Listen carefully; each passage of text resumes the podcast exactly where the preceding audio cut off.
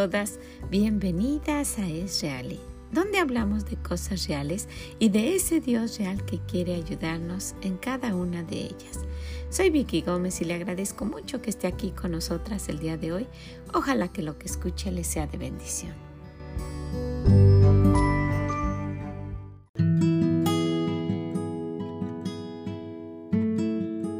Hola, ¿cómo está? Ojalá que esté muy bien que esté contenta, que esté alegre, que esté disfrutando de este día y que esté haciendo todos sus proyectos y todas sus cosas con la ayuda de Dios. Ese es nuestro lema de este año, ¿verdad? Que con Él todo es posible.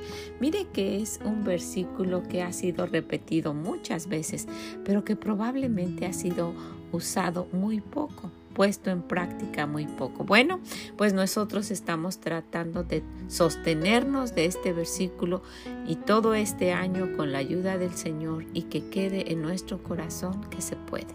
Todo es posible, ¿verdad que sí? Entonces, anímese, anímese y vamos a ver qué tiene el Señor para el día de nosotros, el día de hoy, en este libro de Proverbios, en el Proverbio número 13.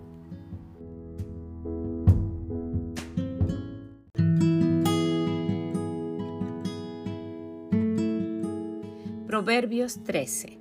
El hijo sabio recibe el consejo del padre, mas el burlador no escucha las reprensiones.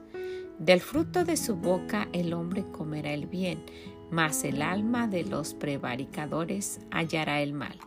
El que guarda su boca guarda su alma, mas el que mucho abre sus labios tendrá calamidad.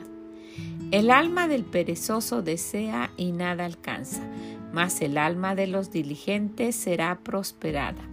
El justo aborrece la palabra de mentira, mas el impío se hace odioso e infame. La justicia guarda al de perfecto camino, mas la impiedad trastornará al pecador.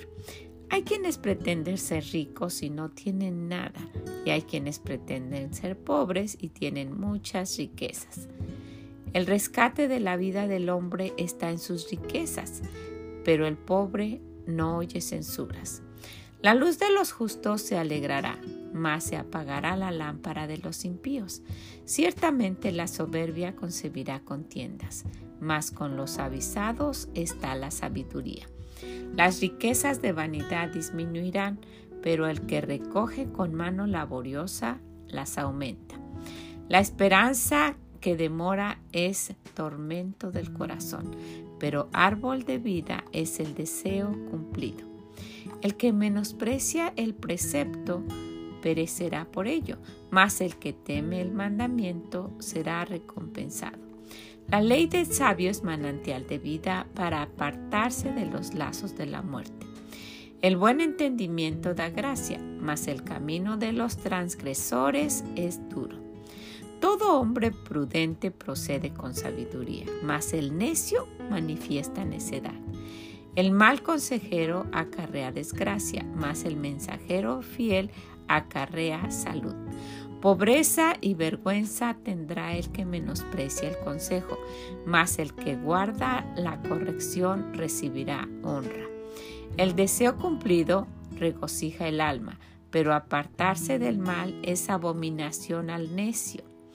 El que anda con sabios, sabio será, mas el que se junta con necios será quebrantado.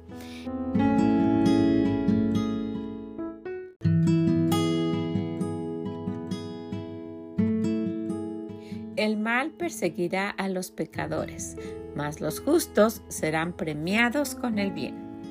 El bueno dejará herederos a los hijos de sus hijos, pero las riquezas del pecador están guardadas para el justo. En el barbecho de los pobres hay mucho pan, mas se pierde por falta de juicio. El que detiene el castigo a su hijo aborrece, mas el que lo ama desde temprano lo corrige. El justo comerá hasta saciar su alma, mas el vientre de los impíos tendrá necesidad.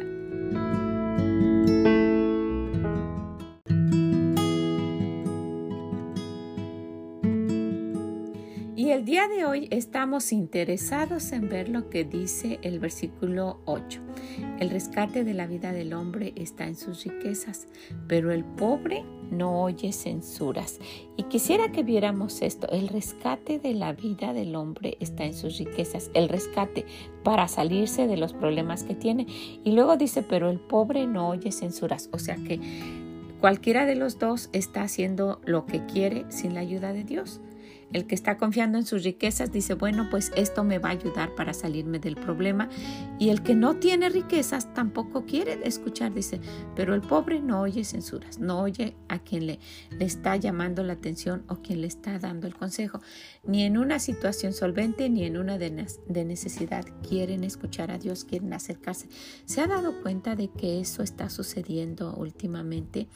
Nos hemos dado cuenta de que la gente está con mucha necesidad, ya sea económica o ya sea ah, espiritual y ninguna de, las dos situaciones quiere escuchar lo que Dios tiene para ellos.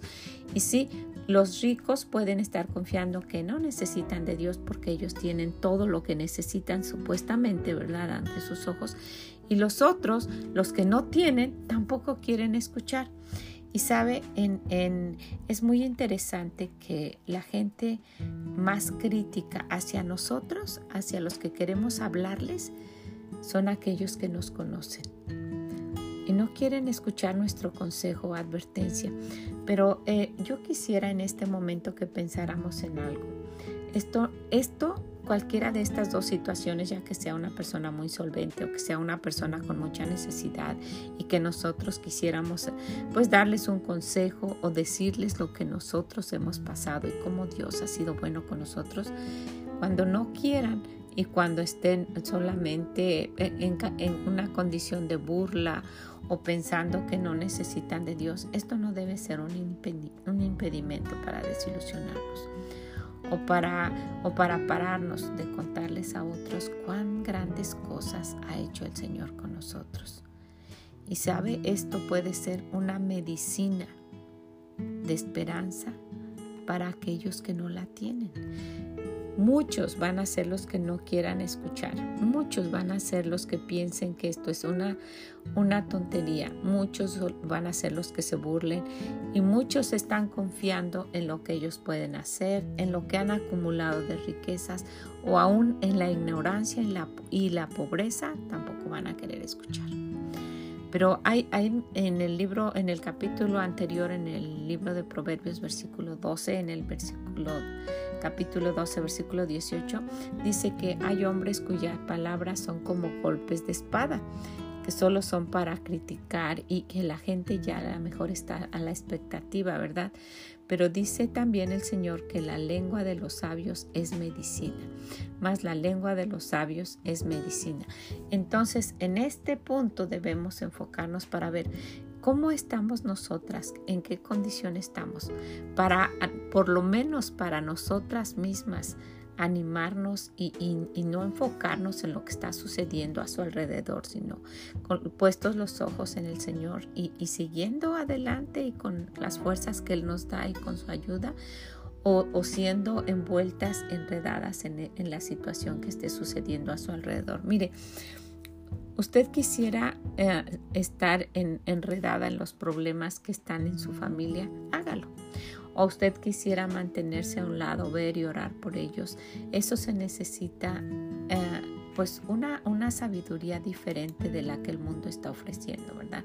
Una sabiduría que viene solamente de Dios, hacerse a un lado, estar como espectadora y tratar de ayudar cuando sea posible en cuanto lo quieran, porque la gente no quiere, no quiere ser ayudada, no quiere ser aconsejada. Y, probablemente si, si en nuestro testimonio o en el pasado o, nuestra vida o lo que usted quiera poner pueda hacer que tengan desconfianza, pero uh, sí necesitamos mm, conocer de ese Dios que nos ha cambiado y ver cómo Él quiere que que yo actúe en esta situación.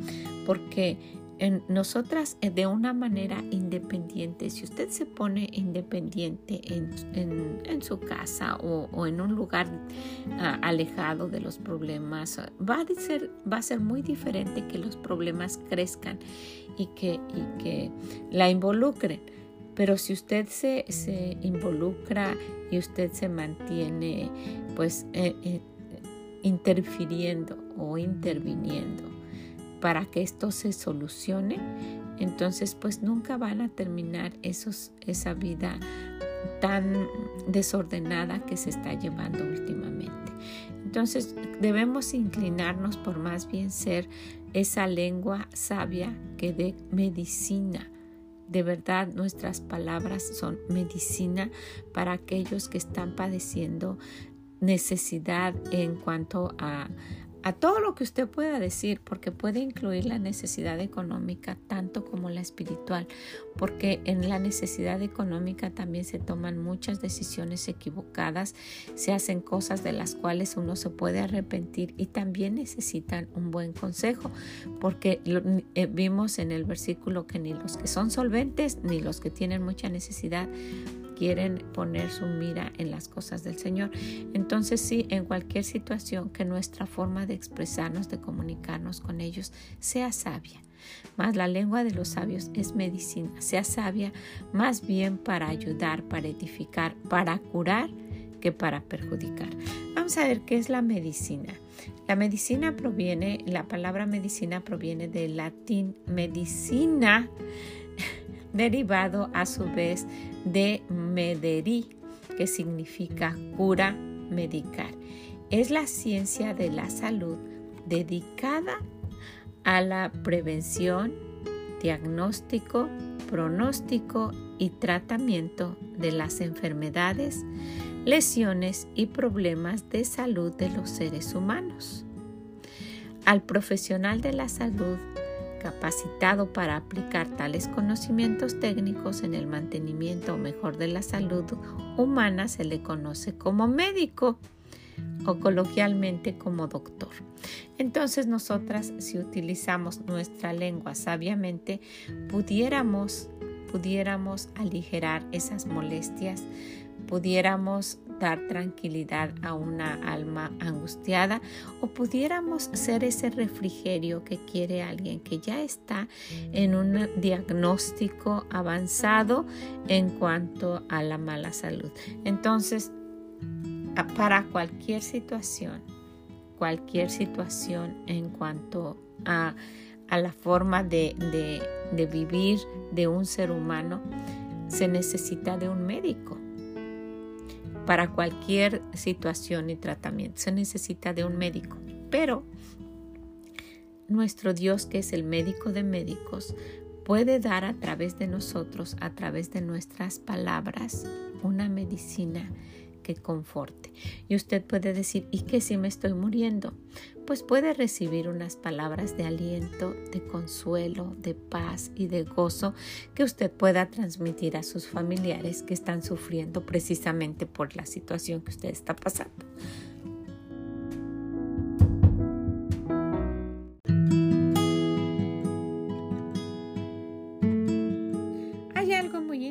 Que vemos en el libro de Lucas y que es muy probable que le esté sucediendo a usted en cuanto a que usted quiera ser un médico, un apoyo, un consuelo para alguien más. En el libro de Lucas capítulo 14 vemos al Señor dice, y se le dio el libro del profeta Isaías y habiendo abierto el libro halló el lugar donde estaba escrito el Espíritu del Señor está sobre mí por cuanto me ha ungido para dar buenas nuevas a los pobres. Me ha enviado a sanar a los quebrantados de corazón, a pregonar libertad a los cautivos y vista a los ciegos, a poner libertad a los oprimidos, a predicar el año agradable del Señor y cuando terminó después dice, y enrolló el libro, lo dio los, al, ministro y se sentó y los ojos de toda la sinagoga estaban fijos en él, en el Señor Jesús, ¿verdad? Que fue el que estaba leyendo. Y comenzó a decirles, hoy se ha cumplido esta escritura delante de vosotros. Esto fue dicho hace muchos, muchos años, miles de años, allá en el libro de Isaías, en el capítulo 61, los versículos 1 y 2. Esto mismo lo que acabó de leer el Señor Jesús. Y todos estaban y eh, todos daban buen testimonio de él y estaban, estaban maravillados de las palabras que él decía. ¿Saben por qué dice? Estas palabras que salían de su boca decían, ¿no es este, no es este el hijo de José? Lo conocían y eso, y eso mismo ah, sucede con nosotros. Empiezan críticamente, que no es esta fulana de tal y que me viene a enseñar ahora a mí y que está diciéndome esto. Y él les dijo, sin duda me dirás este refrán médico, cúrate a ti mismo. Y, esto es verdad que sí, en lugar de, poner atención pueden reírse. Ella, ella me va a enseñar algo, va a poder decirme algo. Le van a decir, sin duda me diréis, este refrán médico, cúrate a ti mismo de tantas cosas que hemos oído que se han hecho en Capernaum. Haz también aquí en tu tierra. Y añadió, de cierto os digo que ningún profeta es acepto en su propia tierra. Le dijeron, ajá, sí hemos oído que has dicho, pero a ver, haz algo tú aquí. Y miren, esto, como mencionamos, no debe desanimarnos. Al contrario, si de verdad estamos tratando de pasar tiempo con el Señor, de caminar con Él, de, de seguir lo que Él dice, sí podemos ser una medicina y, la gente puede burlarse y puede decir lo que quiera y puede criticar, ¿verdad? Y, aquellos que son que tienen una solvencia económica pueden decirle, ¿tú qué me vas a enseñar? Y aquellos que tienen necesidad pueden reír, tú, tú me vas a decir a mí. Pero si en nuestro caminar con el Señor la situación debe cambiar, debe ser diferente.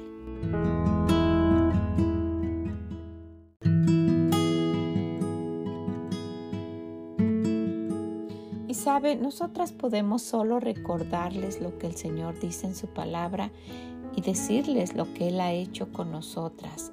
Y, esto será verdaderamente una medicina si es que ellos los, lo quieren aceptar. Nuestro trabajo es, es decirlo, es, es, por eso llamamos compartir, porque es algo que, que, nosotras hemos disfrutado y cuando usted tiene algo que, que, que disfruta y quisiera que lo demás lo tuviera, se comparte.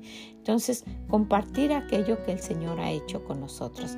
Y si recordamos a qué vino el Señor, nos vamos a dar cuenta de que esa es una gran medicina si la quieren aceptar.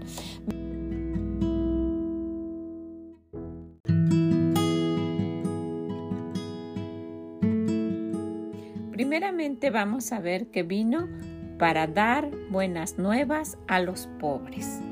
En Mateo 5.1 nos dice el Señor, viendo la multitud subió al monte y sentándose vinieron a él sus discípulos y abriendo su boca les enseñaba diciendo, Bienaventurados los pobres en espíritu, porque de ellos es el reino de los cielos. Y más feo, si se da cuenta, más triste es ser pobre en espíritu que pobre económicamente. Los que no confían en sus riquezas y tampoco, y tampoco quieren escuchar, esos, son, esos todavía son más pobres que los que son pobres económicamente. Entonces, esa es una de las razones por las cuales vino el Señor, para dar buenas nuevas a los pobres. Y eso es algo que podemos enseñarles. Mira, tú puedes ser de verdad, tener una riqueza que te envidiarían aquellos que tienen una solvencia económica grande. Son riquezas que no se compran con el dinero. Es el gozo, es la felicidad de un hogar unido, de unos hijos caminando con el Señor, fuera de drogas, de vicios y de, malos ah, hábitos y, e, ese consejo les puede hacer ricos a ellos que salgan de esa pobreza, de esa mediocridad que se tiene. Ok, vamos a ver. También dijo el Señor que dice, me, han, me ha enviado a sanar a los quebrantados de corazón. Y este, este sería un gran tema. Nuestras palabras pueden ser una medicina para levantar a aquellos que están quebrantados de corazón. También ahí mismo dice, bienaventurados los de limpio corazón, porque ellos verán a Dios. Si de verdad sanan su corazón, verán a Dios hacer grandes cosas. Cosas, dice el Señor, que nos enseñará cosas que aún nosotros ni nos imaginamos. Por eso dice, clama a mí y yo te enseñaré cosas grandes y ocultas que tú no conoces. y su corazón puede ser sanado con esa medicina que nosotros podemos, podemos ah, ah, compartir de lo que Dios ha hecho y de lo que Dios tiene para ellos. Vamos a ver otra cosa. También el Señor dice que, que, lo, que fue enviado para pregonar libertad a los cautivos. Y hay gente que está cautiva no solo en vicios, sino en, en malos pensamientos, en pecados ocultos, en cosas sucias que, que los tienen amarrados, que los tienen presos como, como presos sin cadenas son peores que los presos que están en las cárceles. Allá en el libro de Juan encontramos que dice el Señor, dijo entonces Jesús a los discípulos que habían creído en Él, si vosotros permanecéis en mis palabras, seréis verdaderamente mis discípulos y conoceréis la verdad y la verdad os hará libres. Esto que nosotros con nuestros labios les demos con nuestra boca es una medicina que les puede liberar de esas cadenas que los tienen atados por años, por, por generaciones tal vez, que haya sido la cadena del alcoholismo que la, trae, la ha traído su mamá. Y esto es muy triste saber que mujeres, mujeres están envueltas en este problema tan tan difícil de salir, pero el Señor es el único que puede romper verdaderamente esas cadenas y conoceréis la verdad y la verdad os hará libres. Si usted como mujer tiene ese vicio, es muy, es casi seguro, es muy probable que lo tengan sus hijas y va a ser algo que, usted quisiera evitar. Entonces, pues usted puede ir y, de verdad nuestras palabras pueden ser medicinas si las quieren escuchar. También el Señor dice que fue enviado para dar vista a los ciegos. Allá en Juan 11, a partir del versículo 37, dice, y algunos de ellos dijeron, ¿no podía este que abrió los ojos al ciego haber hecho también que Lázaro no muriera? ¿Se recuerdan de esto? Cuando el Señor estaba triste, que también Él lloró y que la gente estaba criticando porque estaban viendo de diferente manera. Jesús profundamente conmovido otra vez vino al sepulcro y era una cueva y tenía una piedra puesta encima. La razón por la cual el Señor no llegó antes de que Lázaro muriera tenía un propósito.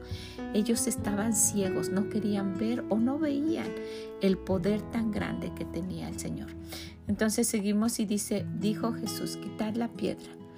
Marta, la hermana del que había muerto, le dijo, Señor, hiede, hiede ya porque es de cuatro días, ya huele feo. Jesús le dijo, no te he dicho que si crees verás la gloria de Dios. Y fue la razón por la cual el Señor no llegó, para que ellos vieran, pero vieran la gloria de Dios, lo que Dios puede hacer, el poder que Dios tiene. Cuando creemos realmente que Dios puede lo imposible, es cuando realmente podemos ver. Entonces fue otra de las razones. El Señor vino a dar vista a los ciegos. Vamos a ver la siguiente. Vino a poner en libertad a los oprimidos. En el libro de Éxodo, si usted se recuerda, el Señor puede dar libertad a los oprimidos aún con nuestra ayuda tan insignificante. Cuando yo escucho los comentarios de, personas que dicen y, que, nos, que nos han escrito y nos, y nos mandan decir, eh, muchas gracias, esto me ha ayudado, me ha cambiado. Yo me pongo a pensar, esto tan sencillo y yo tan insignificante, pero el Señor usa personas así, personas que, que, que no, no tienen nada más que estar ahí, que el Señor diga lo que Él quiere decir. En el libro de Éxodo encontramos en el capítulo 3, dijo luego Jehová, Bien visto la aflicción de mi pueblo que está en Egipto y he oído su clamor a causa de sus exactores, pues he conocido su, angustia y he, decidido, y he descendido para liberarlos de mano de los egipcios y sacarlos de aquella tierra a una tierra buena y ancha, a tierra que fluye leche y miel. Mire lo que dice el Señor. He descendido, he bajado del cielo para liberarlos de mano de los egipcios, de aquello que los tiene oprimidos, de aquello que los está haciendo que, que, no, que no puedan seguir adelante. Y luego les dice, y sacarlos de aquella tierra, de aquel lugar donde están como en un lodo que está solo moviéndose y moviéndose no pueden salir. Y dice, para llevarlos a una buena y ancha tierra que fluye leche y miel. Y podemos decir para eso utilizó grandes ejércitos y mandó a sus ángeles y, pudo, y pudo rodear la ciudad y sacarlos a todos con un ejército de miles de ángeles, pero no, no fue así. En Éxodo 2.14 vemos, le dijo el Señor a Moisés, ¿y tú?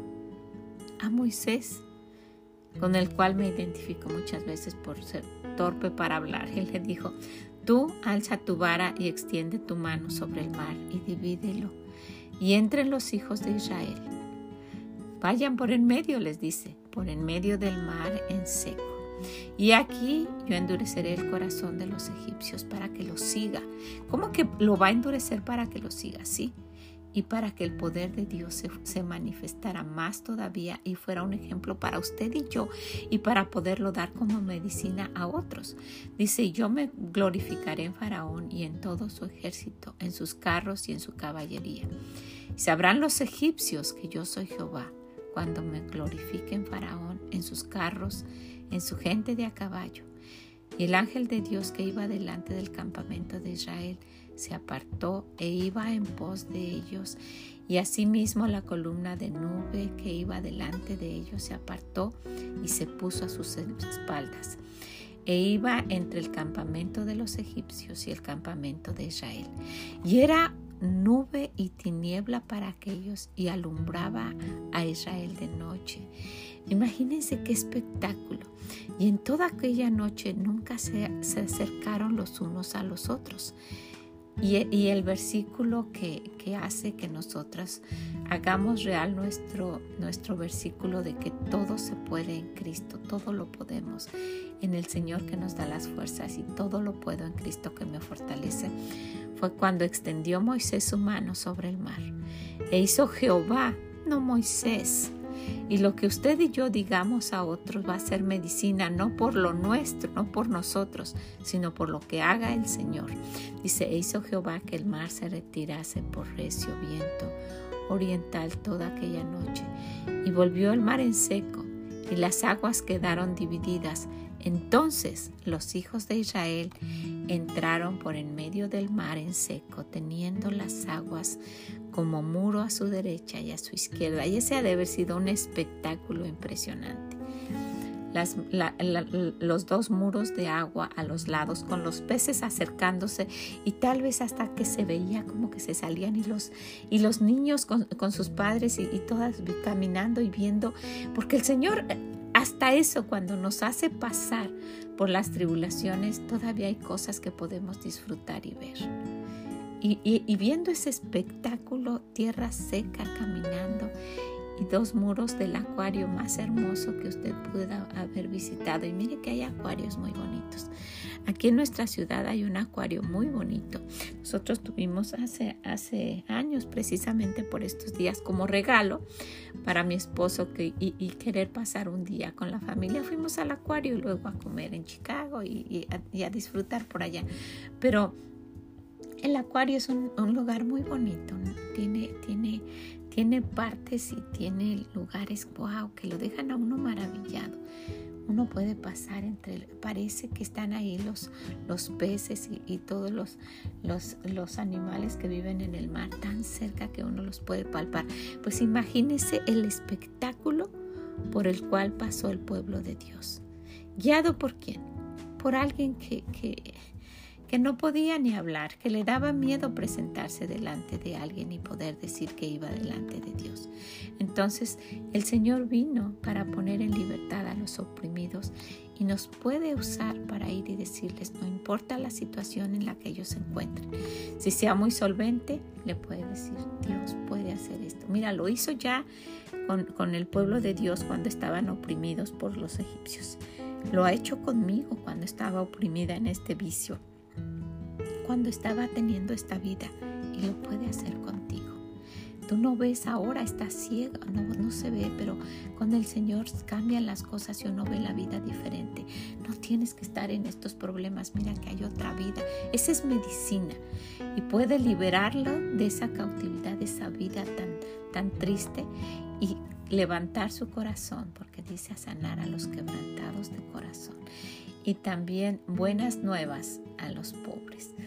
Entonces, pues mire que podemos ser usados. El Señor dice que no importa la situación, no importa quién sea, no importa si hubiese sido Faraón, el más poderoso de ese tiempo. El Señor no tiene, no hay límites para nuestro Dios, solamente que nosotras querramos tener la disposición. Dice, el rescate de la vida del hombre está en sus riquezas, pero el pobre no oye censura. Para los dos no hay esperanza, pero con la ayuda de Dios todo es posible. ¿Qué le parece? Bueno, pues la dejo con esto, la dejo para que lo piense, para que vea cuánta medicina tenemos si sabiamente hablamos, lo compartimos y nosotras mismas lo aplicamos a nuestra vida. ¿Verdad que sí? Ojalá que lo quiera tomar en cuenta, que lo quiera analizar y que vea cuánto poder hay en nuestro Dios, cuánto nos ha cambiado, cuánto podemos nosotras llevar ese mensaje a alguien más y cuánto lo podemos aplicar a nosotras mismas. Que el Señor le bendiga grandemente y nos escuchamos en la próxima. Bye bye.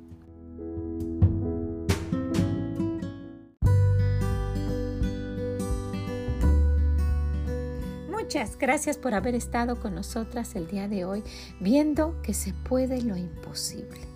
¡Wow! ¡Qué cosas tan increíbles ha hecho nuestro Dios! No hay un límite para Él. No importa la situación en que estemos y no importa si usted está confiando en sus riquezas o usted está tan pobre que tampoco piensa que hay esperanza para usted. Para Dios no hay nada imposible. Ojalá que lo quiera compartir y principalmente que lo quiera aplicar. Que el Señor le bendiga grande, grandemente. Si puede, déjenos sus comentarios aquí mismo. Y nos escuchamos en la próxima. Bye bye.